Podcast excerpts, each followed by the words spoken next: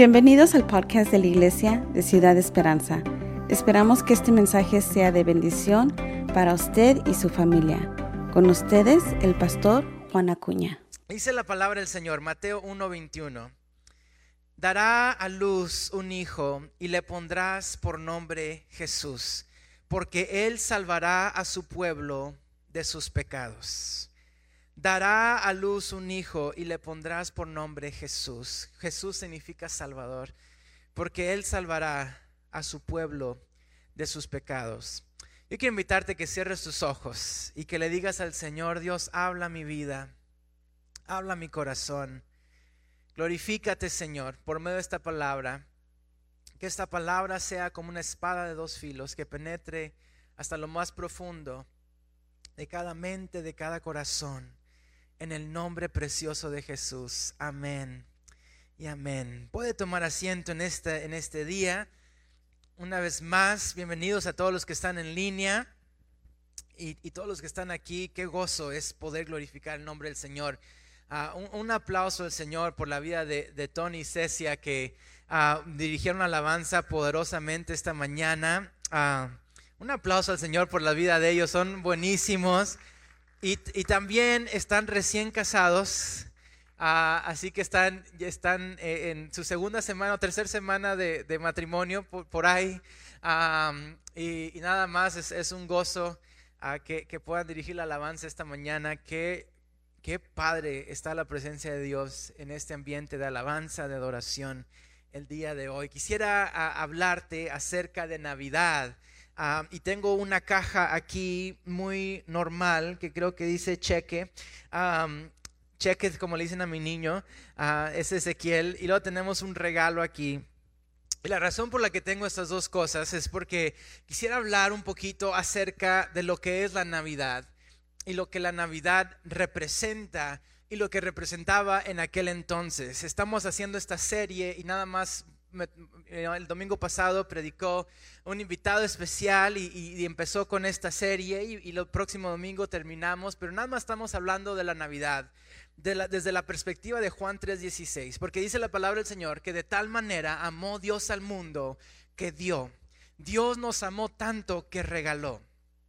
¿Sabe que es muy difícil decir que amas algo si no invertimos en eso?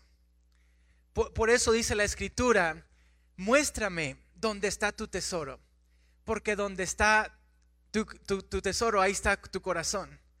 así que si yo le pidiera a las personas que, sacaran, en los 90 se usaba mucho esto, donde tenías una chequera, ¿no? Y en la chequera anotabas dónde pusiste todos los cheques. Hoy en día, pues todos tienen tarjetas de crédito. Pero si tú checaras tu bank statement o tu, o tu chequera, ¿dónde gastamos más el dinero? Lo más probable es que donde gastaste más tu dinero, ahí está tu corazón. Y hay elementos normales donde gastamos nuestro dinero, por ejemplo, con nuestra familia. Si mucho de tu dinero se está yendo hacia tu familia, pues obviamente que ahí está tu corazón. Si mucho de tu dinero se está yendo a lo mejor a deportes o a tu música o a lo mejor un hobby, es porque parte de tu corazón está ahí también.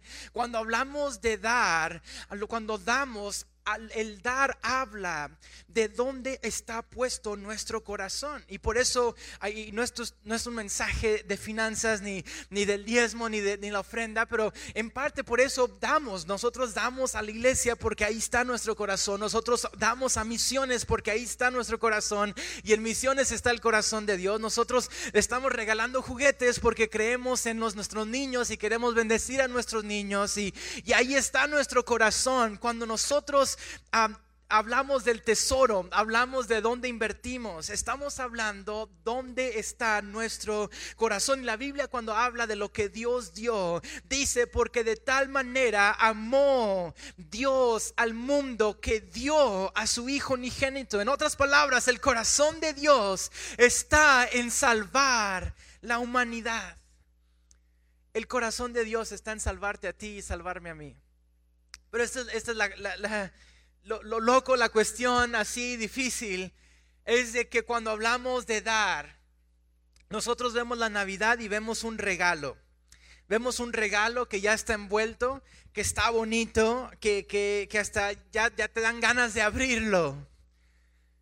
Pero la cuestión es esta, es que cuando Jesús nació, Jesús no nació como un regalo envuelto, así padrísimo, no, no nació de tal manera que todos dijeron, wow, de tiro, este es el mejor regalo. Cuando Jesús nace, Jesús nace en un establo.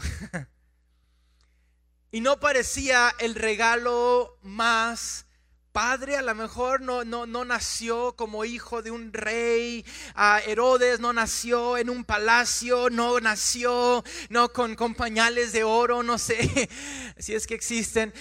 Jesús nació de una forma tan humilde que cualquiera que hubiera visto a Jesús lo último que hubiera pensado es, esta es la salvación y la esperanza más grande del mundo. Esto es lo loco de la Navidad. Lo loco de la Navidad es que toda la Navidad se trata de creer sin ver. Voy a repetir eso.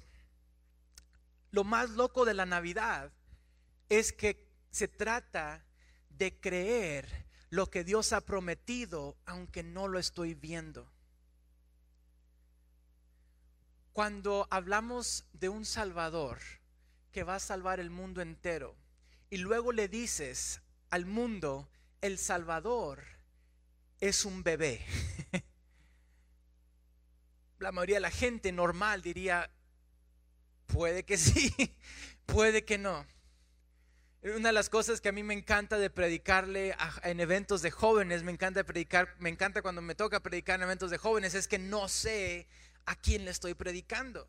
Hay veces que me ha tocado predicar a jóvenes que han terminado en la cárcel, a veces me ha tocado predicar a jóvenes que han terminado en Harvard o en Colombia, a la Universidad de Colombia con, con becas enormes, me ha tocado predicar a jóvenes que, que, que, hoy en día son políticos, unos están corriendo aquí en la ciudad de Dallas como políticos, me ha tocado predicarle a jóvenes que después de un tiempo, a, uno es congresista en el, en el, estado de Texas, otros son abogados. Y, y eso es lo loco de predicarle a niños de predicarle a jóvenes, es que no sabes a quién le estás predicando. Pero lo que estás predicando puede tener una influencia eterna sobre esa persona.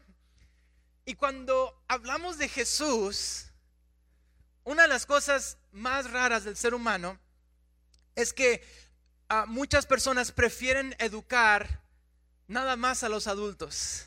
Muchas personas prefieren educar nada más a personas que ya están mayores el problema con eso es que muchas de esas personas ya no tienen un corazón abierto para ser educados. Muchos sí, pero muchos es como que ya no le puedes enseñar un truco nuevo a un perro viejo. Es la frase que he escuchado tantas veces. No le puedes enseñar algo nuevo a alguien que ya realizó su vida de tal forma. Sin embargo, muchas ocasiones y en muchas culturas, a veces pasamos menos tiempo influenciando a nuestros niños y a los jóvenes que tienen una mente abierta. Y es como cuando el cemento está fresco. Es como cuando puedes empezar a plasmar algo que va a durar toda la vida y hay veces que desperdiciamos tanto esos momentos. ¿Y por qué desperdiciamos esos momentos? A veces los desperdiciamos simple y sencillamente porque decimos, puede que esto valga la pena y puede que no.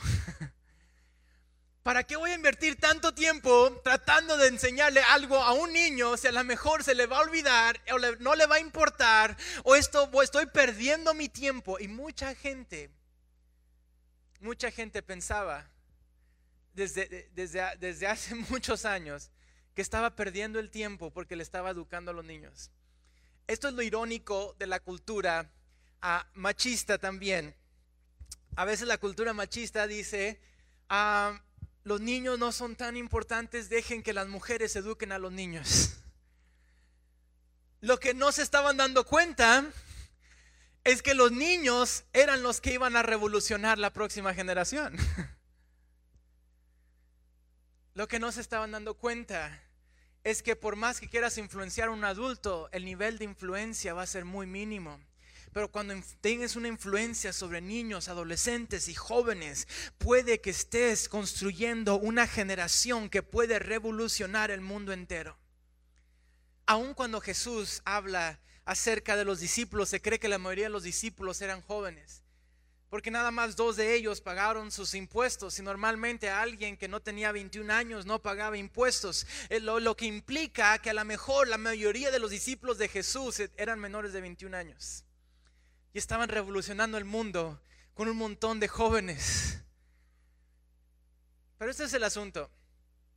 Cuando hablamos de Jesús y cuando hablamos de un bebé, muchos históricamente han tratado de ignorar el hecho de que los niños es la influencia más grande que puedes tener sobre esta tierra.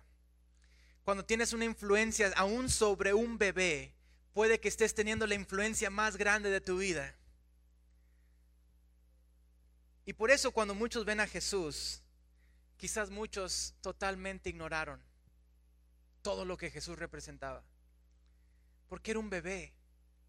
Por eso es tan poderoso. Por eso es tan fuerte que unos pastorcillos recibieran un mensaje y viajaran millas y días para llevar a Jesús y honrar y decir, seguimos la estrella y la estrella nos trajo hasta aquí. Por eso es tan sorprendente que unos magos, que se les llamaba magos no porque practicaran magia como se considera hoy en día, se les llamaba magos porque conocían la ciencia de aquel entonces. Por eso muchos le llaman los reyes magos, aunque la Biblia no dice que eran reyes, pero sí dice que eran magos. Los magos viajaron desde el este, vienen desde, desde el este viajando desde otras naciones, a lo mejor otros idiomas y como he dicho antes, lo más probable es que los magos eran personas de mucho dinero porque los regalos que le traen a Jesús es oro, incienso y mirra, que son de las cosas más caras que puedes conseguir. Y luego los magos llegan con Jesús y el rey Herodes pide verlos y hablar con ellos, lo que nos da a entender que los magos eran personas muy conocidas, muy importantes y muy famosas. Pero luego la Biblia también habla de que los magos viajaron una larga distancia, lo que nos da a entender que era una caravana porque alguien tan prestigioso nunca viajaba solo. Así que no iban a ser tres, lo más probable era que eran por lo menos unos 30, 40, 50 personas viajando en caravana con estas personas súper inteligentes, súper preparadas, con mucho dinero, mucho prestigio y por consecuencia muy ocupados. Pero estas personas, los magos, hacen a un lado su prestigio, su dinero, su, agenda, todas sus ocupaciones, porque quieren venir a adorar a un bebé. ¿Quién hace eso? Hay mucha gente que ni siquiera pasaría 10 minutos con un niño porque a veces se frustra porque siente como que el niño no está captando nada. Pero los magos dijeron, vamos a adorar a un bebé, vamos a postrarnos, vamos a ofrecerles obsequios, vamos a ofrecerle oro, incienso y mirra. Y esto es tan fuerte, de esto se trata la Navidad. La Navidad se trata de adorar al Señor cuando no sabes lo que está a punto de pasar. La Navidad se trata de creer las promesas de Dios cuando todavía son solamente un bebé. ¿Crees que Dios va a hacer algo grande con tus hijos? Empieza a invertir en ellos. ¿Sabe cuánta gente he conocido que dice, yo quiero que mi hijo sea un gran músico? O oh, si lo tienes en clases de música, no, están muy caras. si él va a ser músico, él, va, a buscar la, la manera. dices, tú eres la persona que debe creer en lo que Dios ha puesto en tus hijos. Si nadie más lo cree, por lo menos tú tienes que creer en lo que Dios ha puesto en él o en ella.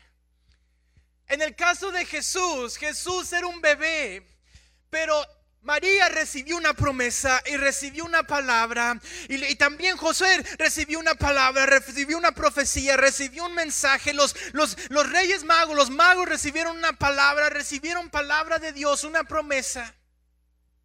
Y ahí están los pastorcillos y los magos. Y ahí está este grupo de personas creyendo lo que no están viendo creyendo, no porque vieron y dijeron, ahora sí voy a creer.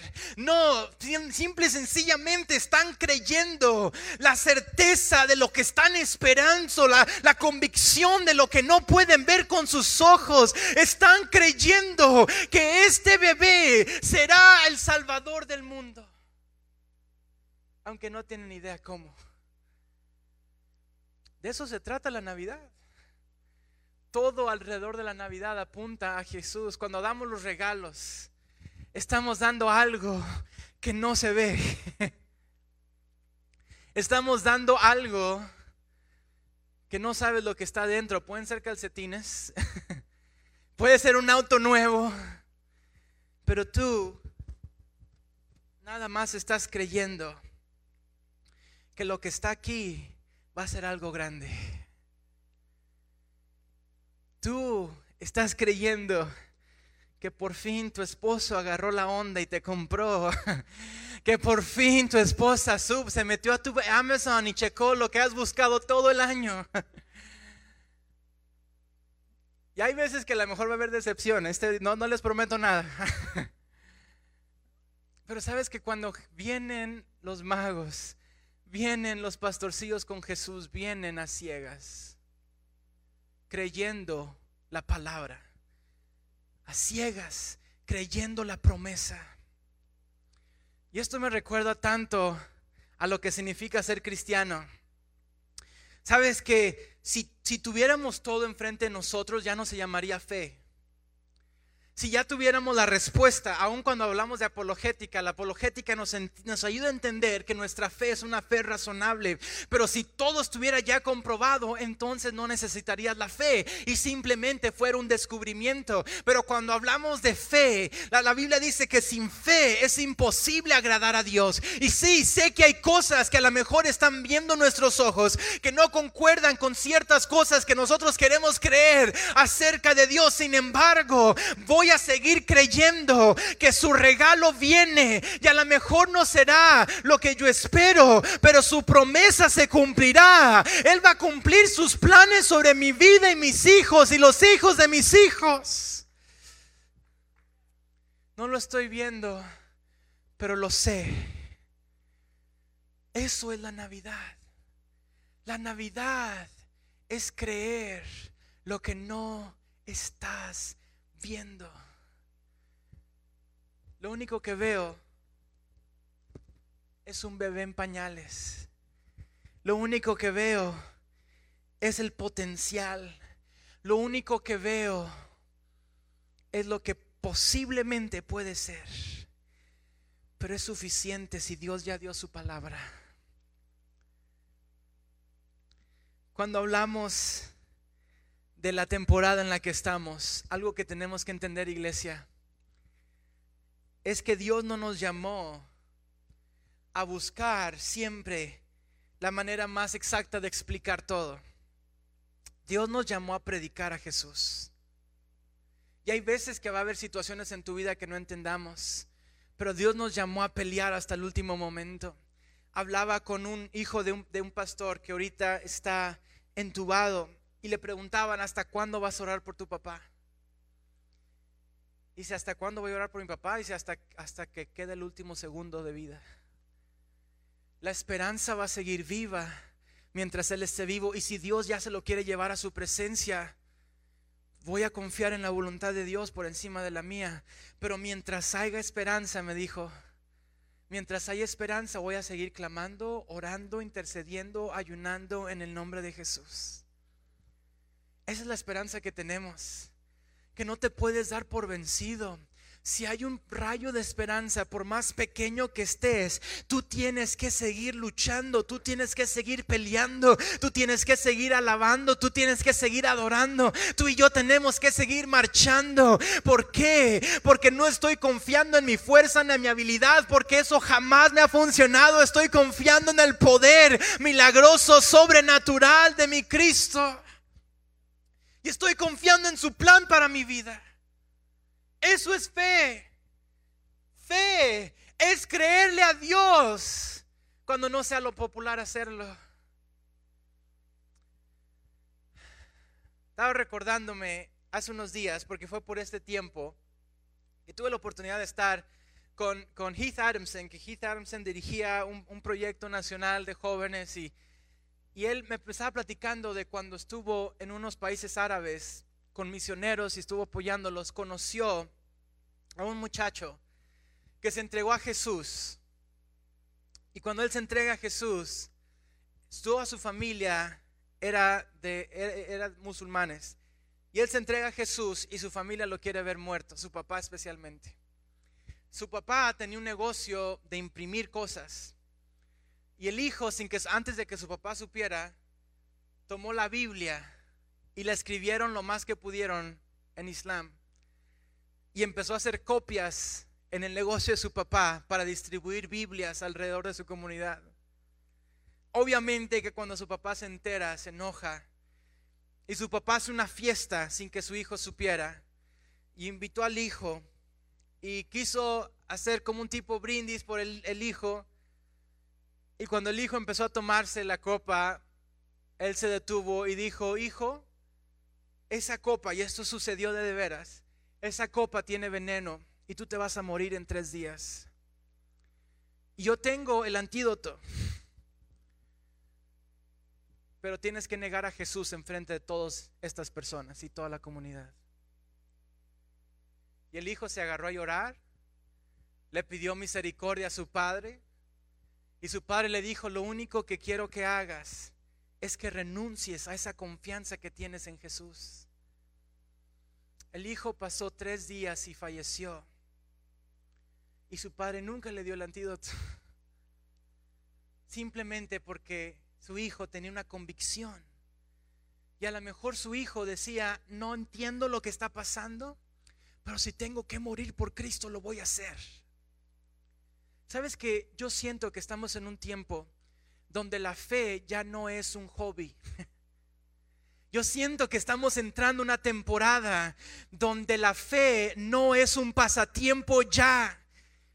El resto del mundo ya lo sabía porque el resto del mundo ha sido perseguido por creer en Jesús. Pero estamos en un país donde el ser cristiano a veces era tan cómodo como cualquier pasatiempo que teníamos. Voy a la iglesia porque me dan dinero, voy a la iglesia porque me ayudan, voy a la iglesia porque voy a ser popular, porque ahí va mi jefe, voy a la iglesia para ganar puntos políticos, voy a la iglesia por X razón. Cuando en el resto del mundo el conectarse con Dios simple y sencillamente se trataba de yo he tenido un encuentro verdadero con Cristo Jesús y Él me libertó y me ha abierto los ojos y no puedo negar lo que sé que es real. Y la iglesia está entrando en un tiempo, en un punto en la historia donde aún en Estados Unidos el ser cristiano ya no es un pasatiempo. Ahora se trata de convicción, de fe, de decir, a veces el regalo no es el más bonito, a veces el regalo parece como que no es el más precioso. A lo mejor esto no cabe con mi, teología de prosperidad, a lo mejor esto no cabe con todo lo que yo pienso que Dios es, pero yo no voy a dejar de confiar en mi Cristo. A lo mejor es muy pequeño la esperanza. A lo mejor Jesús es solo un bebé. A lo mejor la esperanza es tan pequeña que todos pueden decir que estoy loco. Pero sabes que Jesús ha prometido algo sobre su iglesia. Jesús dijo que mientras que la iglesia siga predicando que Jesús es el Hijo de Dios, las puertas del infierno no prevalecerán en contra de la iglesia. Y yo confío en esa promesa. No es el regalo más bonito, no es el regalo mejor envuelto, no es el regalo que todos a lo mejor quisieran nada más viéndolo así, pero yo he probado lo que está dentro, yo he probado lo que está en este regalo, yo he probado su gracia, su verdad. Eso es Navidad. Navidad es creer lo que tú has probado. La Navidad se trata de creer. Sabes que hasta los demonios creen. Y si el enemigo no te ataca de vez en cuando es que a lo mejor no estás haciendo nada por Dios. Pero sabes que Herodes la persona que trató de matar a Jesús tuvo más fe que muchos de los líderes eclesiásticos de aquel entonces. Herodes, el rey Herodes, que era un hombre perverso, malvado, maligno, pero si él estaba poseído por demonios, yo estoy seguro que aún los demonios dentro de él decían, Jesús está en esta tierra, su esperanza ha nacido, la luz de Cristo ha entrado a este mundo y provocó que Herodes hiciera una masacre de niños. ¿Por qué? Porque Herodes tenía miedo al rey que estaba naciendo en esta tierra. El mismo rey maligno supo que Jesús había llegado. Y muchos de los que conocían de Dios lo ignoraron. Y esa es la cuestión. ¿Qué es lo que está pasando en nuestras vidas? Que estamos en el borde de decir, a lo mejor nada más no le estoy creyendo a Dios. A lo mejor no estoy orando como si Dios existiera, a lo mejor no estoy confiando como si Dios existiera, a lo mejor no estoy actuando como si Dios fuera real y ya nada más me convencí de mis acciones. Pero si Dios es real, entonces déjame te digo que tú y yo tenemos que adorar al bebé. Tenemos que adorar al Señor, aun cuando parezca que Dios es un bebé enredado en pañales, sin nada de fuerza, aun cuando parezca que Dios es pequeño comparado con todo lo que está pasando. No te preocupes, si Dios lo prometió, ese bebé va a ser el Salvador del mundo. Si Dios lo prometió, la esperanza, por más pequeña que esté, va a revolucionar todo a nuestro alrededor. En el nombre de Jesús. En el nombre de Jesús. Su esperanza es tan real. Yo voy a invitar a estar de pie. Aleluya. La Navidad se trata de creer lo que no estás viendo. La Navidad se trata de creer lo que Dios ha prometido y lo que Dios va a hacer. En el nombre de Jesús. En el nombre de Jesús. Cierra tus ojos un momento. Y si estás, estás en Facebook, si estás en YouTube y tienes alguna petición, escríbela ahí en los, en los comentarios. Ah, estaba abriendo mi teléfono por, si, si, tienes un comentario ahí, ponlo. Si estás en YouTube, pon un, quieres orar, quieres que oremos por ti, ponlo ahí.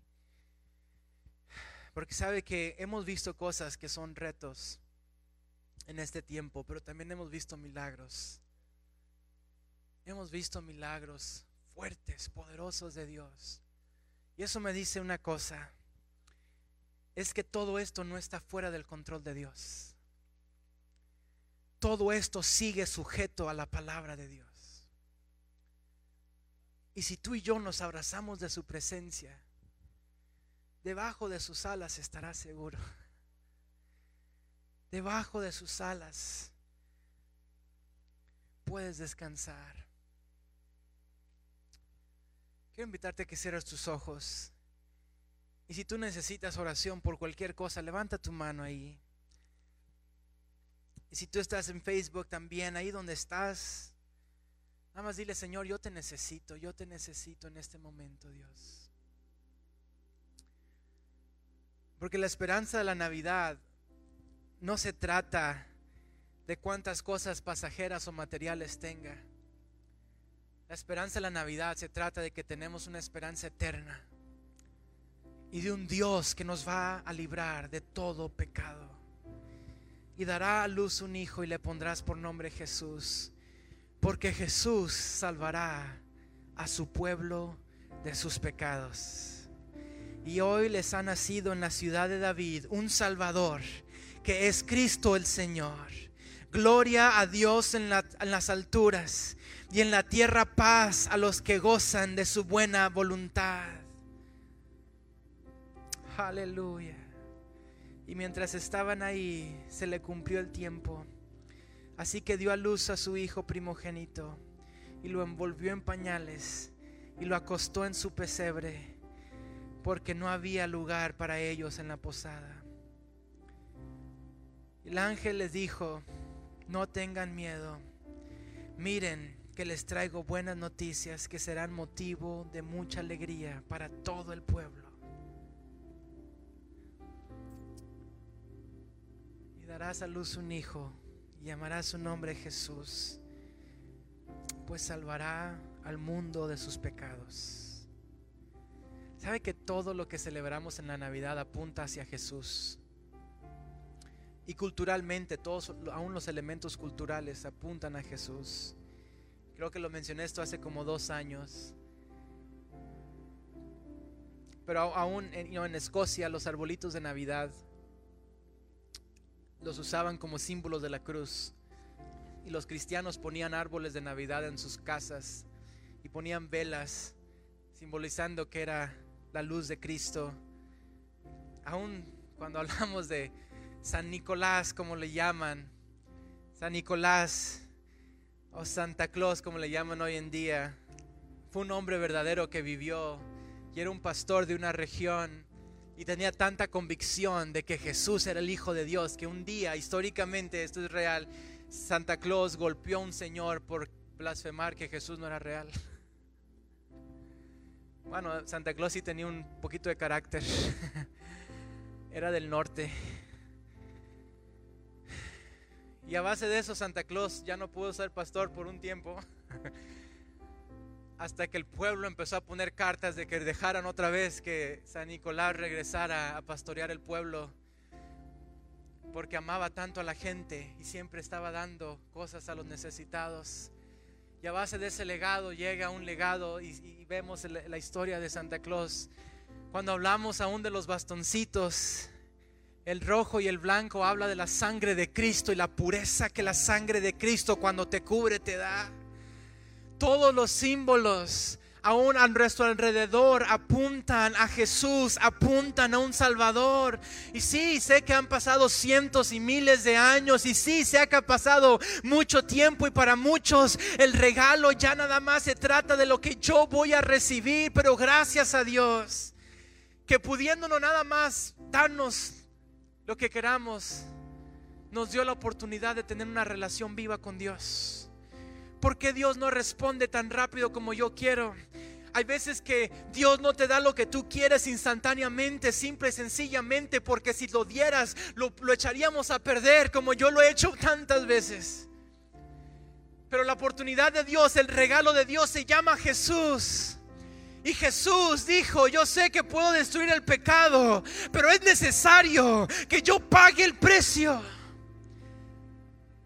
y que yo nazca Jesús introduce la posibilidad de que tú y yo conozcamos a Dios. No nada más como un Dios lejano, poderoso que puede hacer milagros. Jesús introduce la posibilidad que yo pueda hablar con Dios y que pueda tener una relación viva con Dios. Por eso nació Jesús. Hay veces que Dios está haciendo cosas en nuestras vidas que no vemos. Y qué bueno que no las viéramos, porque si no las viéramos a lo mejor ya estuviéramos asustados corriendo. Pero hay cosas que Dios permite que no las veas hasta que llega el tiempo oportuno. Que estés listo para recibir lo que Dios tiene para tu vida. Mientras tanto, abrázate del regalo de Jesús. Mientras tanto, agárrate de la cruz. Mientras tanto, confía en Él y Él hará. Abrázalo, adóralo, exáltalo. Porque Jesús es la Navidad. Porque Jesús es la verdadera esperanza de que Dios ya empezó a cocinar algo. Y es lo único que necesitamos es saber que Dios ya está obrando. A lo mejor no entiendo lo que Dios está haciendo, pero sé que Él ya está aquí y lo está haciendo y lo va a hacer. Y no sé cómo, pero sé que ya nació. Sé que Jesús ya nació. Sé que todavía no está en la cruz pagando mis pecados. Sé que todavía no está sanando a todos los enfermos. Sé que todavía no está proclamando que Lázaro salga fuera de la tumba. Sé que Jesús todavía no está caminando sobre las aguas como yo quisiera. Pero ya nació. Ya sé que Él está aquí. Ya sé que Él está trabajando. Ya sé que lo que Él prometió lo va a hacer porque siento su presencia y su presencia está en este lugar. Eso es lo que sabían los magos. Los magos no sabían todo lo que Jesús iba a hacer, pero sabían que Él era Dios. Y eso era suficiente para que se inclinaran y lo adoraran y dijeran, este es el Salvador, ya está aquí. Aleluya. Lo único que necesito, Dios, es que tu presencia esté aquí. No lo entiendo todo, pero nada más necesito saber que tu presencia ya nació en medio de mi situación, en medio de mi necesidad, en medio de la tristeza, en medio del dolor, en medio del problema. Tú estás aquí, Dios. Aleluya. Es lo único que necesitaban unos pastorcillos. Es lo único que necesitaron estos magos para postrarse. Aleluya. ¿Qué estás esperando tú para rendirte a Dios? Sé que hay muchas excusas, sé que hay muchas excusas.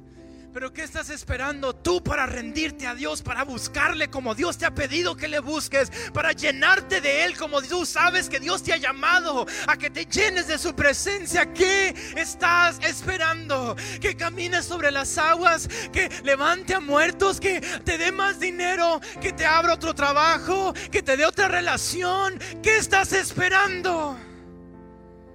Porque déjame te digo que Él ya nació.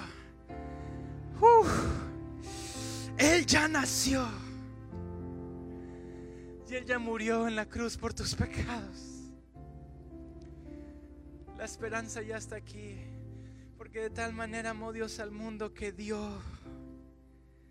a su único Hijo para que todo aquel que en Él crea no se pierda, sino que tenga vida Esperamos que este mensaje haya sido de bendición para su vida. Si desea más información sobre nuestra iglesia, búsquenos en redes sociales o en nuestra página web ciudadesperanza.org. Gracias.